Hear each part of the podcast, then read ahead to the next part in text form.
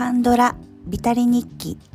この番組は韓国ドラマにハマったミセスポイズンの独り言。記録のための日記のような番組です。さて本日はドラマではなく韓国映画。スピードスクワット。ひき逃げ専門捜査班を記録いたします。こちらの映画はですねえっとツイッターとかでカンドラ先輩ですね。カンドラ詳しい方とかが、えっと、つぶやいてくださってるのをチェックしたりしてるんですがカンドラ先輩があのアマプラで見れるよっていう感じででこの映画にあの賢い私生活のチョ・ジョンソクさんが出てるんだけどこの悪人っぷりがすごいっていうつぶやきを発見してあのちょっと興味を惹かれてどういう人たちがあの出てるのかはあのジョジョンソクさん以外は知らずにあのいい人のイメージしかなかったのでうんチョ・ジョンソクの悪人ちょっと見たいなと思って軽い気持ちで見始めた映画になります。映画のあらすじと概要なんですけれどもこの映画は2019年に発表された映画で2時間13分ほどの映画になります。簡単なあらすじを話してみますね。上層部の圧力で左遷されたエリート女性警官がはみ出し物ばかりのひき逃げ専門捜査班でその型破りな捜査手法に戸惑いながらも使命感あふれるメンバーに刺激を受け執念で巨悪に立ち向かっていく姿を描いたサスペンスアクションとあります。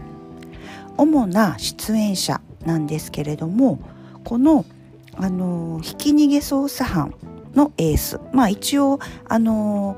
えっと、はみ出し物ばかりのところのエースになるんですけどもそのエースをリュ・ジュンヨルさんがされています。とドラマで言うと、えっと、独占あ映画ですねドラマのあ映画の独占とか、えっと、タクシー運転手は海を越えてとかに出ていらっしゃる、えー、俳優さんです。と私はちょっと見てないんですけどあの応答せよシリーズの1988 1988年にも出ていらっしゃったようです。あとこの、えっと、左遷されてしまうエリート女性警官をコン・ヒョジンさんがされてます。あのあ最初見る見始める時チョ・ジョンソクさんしか情報がなかったのでん？コン・ヒョジンも？と思ってちょっとびっくりしたんですけど「と椿の花咲く頃」とかにも出ていらっしゃる、えー、コンヒ・ヒョジョンさんヒョジンさんが出ていらっしゃいます。で、その、あのー、コン・ヒョジンの恋人役で、えっと、刑事な、あ、検事なんですけど、えっと、今をときめくソン・ソックさんが出ていらっしゃいました。まあ、ソン・ソックさんといえば、えー、私の解放日誌とか DP とか恋愛体質とか最高の離婚とか私的カンドラの中でも割とよく見ているチェックしている俳優さんになりますがまたちょっとあのこのこれらのドラマとは違った役で出ていらっしゃいました。でこの、えーと、エリート女性警官の、えーと上司ですねあのまだエリートの部署にいるところのエリート部署の上司を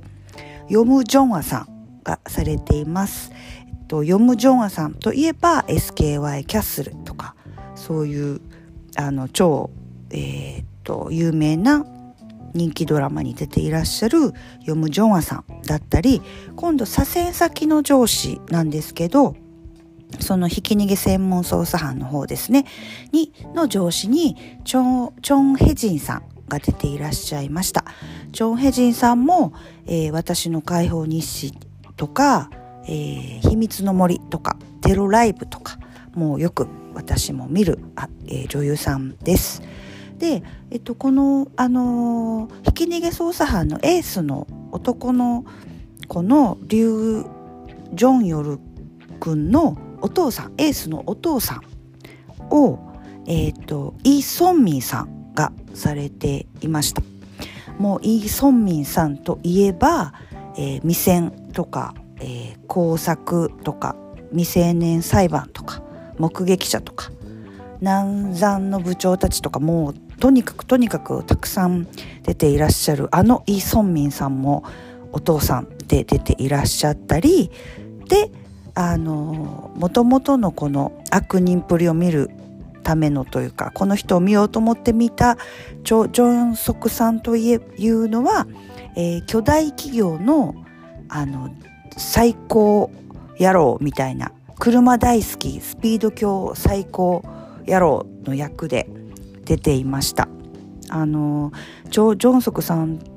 で今まで見たもので言うと、まあ、もちろん賢い私生活とか EXIT とか建築学概論とか